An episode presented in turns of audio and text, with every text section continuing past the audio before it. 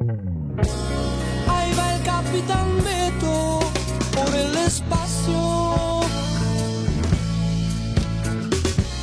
Con su nave de fibra hecha en Aedo. Ayer colectivero. Hoy amo entre los amos del aire. tres tercios y un barco.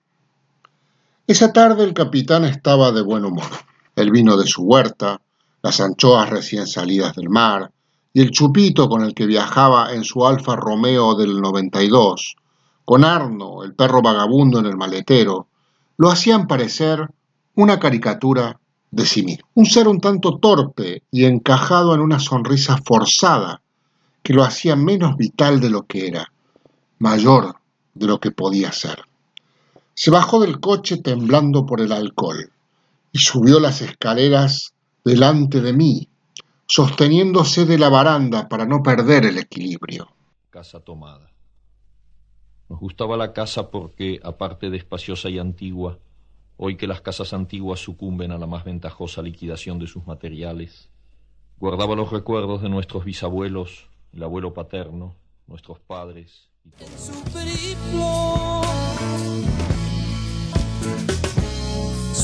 es tan precario como su destino.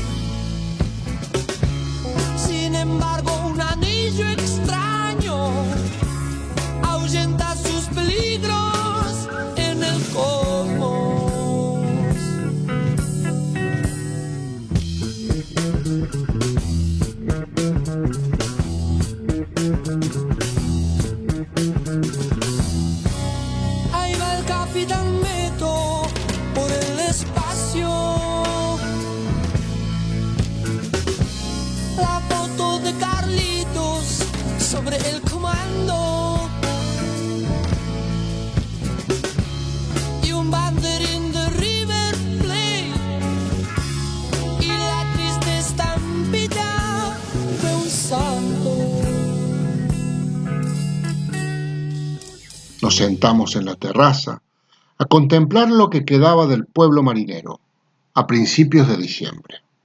Prácticamente nada.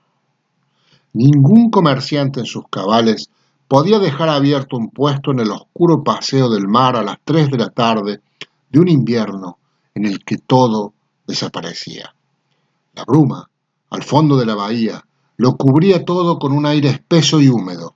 No quedaba un solo alma capaz de atravesar de lado a lado el recorrido que empezaba en la puncha y terminaba en la cara. La oscuridad lo abarcaba todo. ¿Dónde está el lugar al que todos llaman cielo? Si nadie viene hasta aquí a cebarme unos amargos como en mi viejo umbral.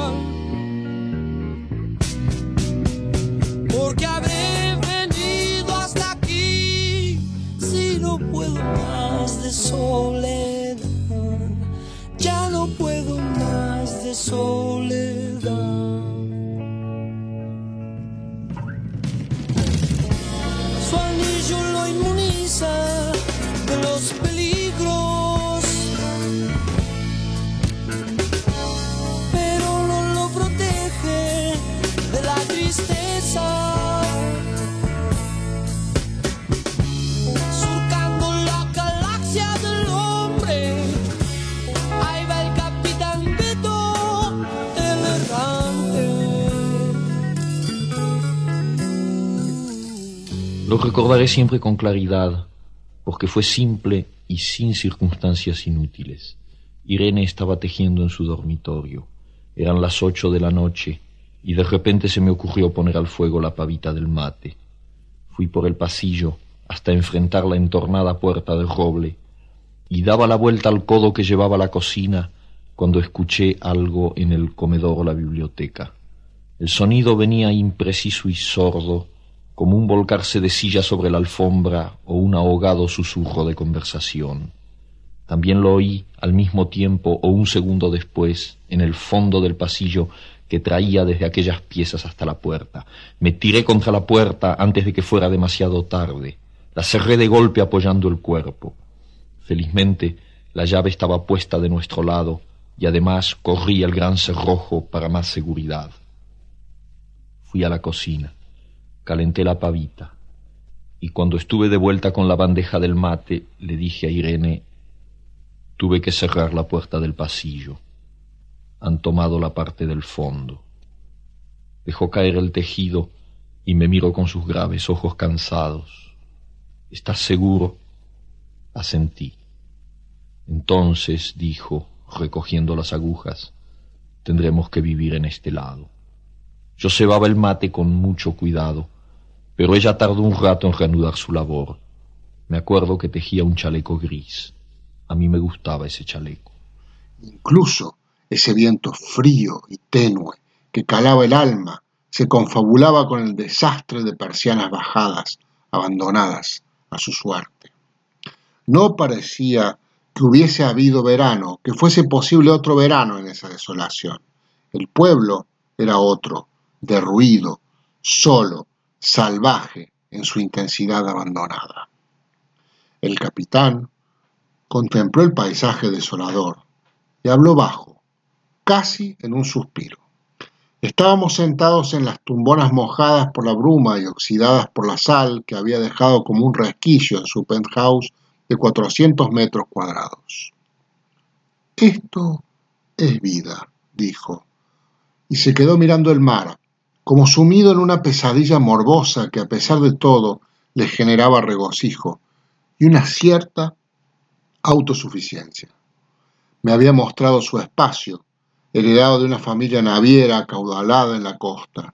Sus abuelos habían sido pescadores, hoteleros y farmacéuticos. Sus tíos eran los dueños de este edificio franquista y pretencioso en primera línea de mar.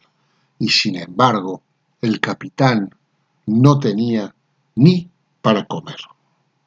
Su residencia, temporal y precaria a pesar del envoltorio ostentoso, podía haber sido la mejor pieza arquitectónica del pueblo, con una vista despejada y una escalera que subía como si Greta Garbo se hubiese podido reencarnar en un vestido de seda descendiendo de un book para encontrarse con Clark Gable en el rellano.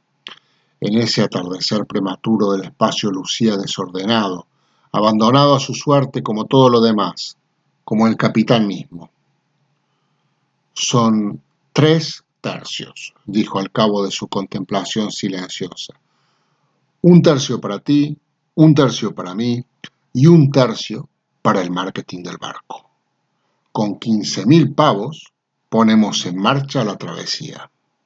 Arno apareció desde atrás de la tumbona y me miró como si la decisión dependiera de él, como si el capitán y su perro se hubiesen confabulado para hacerme aún más infeliz de lo que era, después de la pandemia, sin barco y sin ninguna credibilidad, salvo la que yo mismo podía sentir al subir esa escalera y al apoyarme en esa tumbona mojada. Sonrió con desesperación y sorna al mismo tiempo. Las persianas bajas, la pandemia que nos cejaba, el barco de refuerzo anclado en la arena y el yate en el astillero eran obstáculos insalvables. Creo que ambos lo sabíamos. Son tres tercios, como siempre. Me lo pienso, dije, y bajé la escalera escoltado por Arno, con Greta Garbo en el inconsciente, y la sonrisa del capitán en la oreja. No nos imaginamos, ni el capitán ni yo, lo que vino después. El barco saliendo del astillero ileso, la ola al amanecer, el sonido del motor del yate en la bruma, la primavera y el sol, la bella Greta, otra Greta, saliendo del camarote, yo a bordo del timón, y la larga travesía a las islas con el capitán borracho en el lecho después de una noche de sexo, ron y vino de su huerta. Tampoco imaginamos lo del tiburón, no el que podíamos haber pescado en la travesía, sino el que nos esperaba al otro lado de la bahía, el francés Roger. No imaginamos que se cobraría, el francés, la deuda, de esa manera tan absurda. El barco incendiado en la cala, Greta en Budapest encerrada para ser despachada vía aérea a un destino de prostitución y muerte, yo encajando el golpe en la quijada, peor de lo que estaba antes de esa visita al capitán, solo en mi cuchitril, de otro pueblo, de la costa, de nuevo, sin saber qué hacer. El capitán. ¿dónde? Los camiones de basura, mi vieja y el café? Si esto sigue así como así, ni una triste sombra quedará, ni una triste sombra quedará.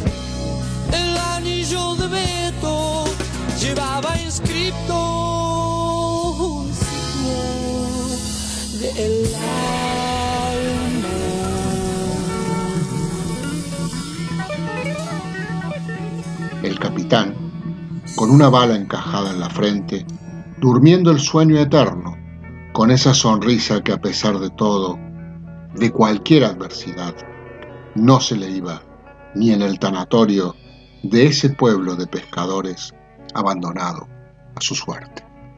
Tres tercios y un barco, un texto de Ariel Alac, Julio Cortázar, Casa Tomada, Espineta, el flaco Espineta, el anillo del capitán Beto. Muchas gracias. Hasta la próxima. Casa Tomada.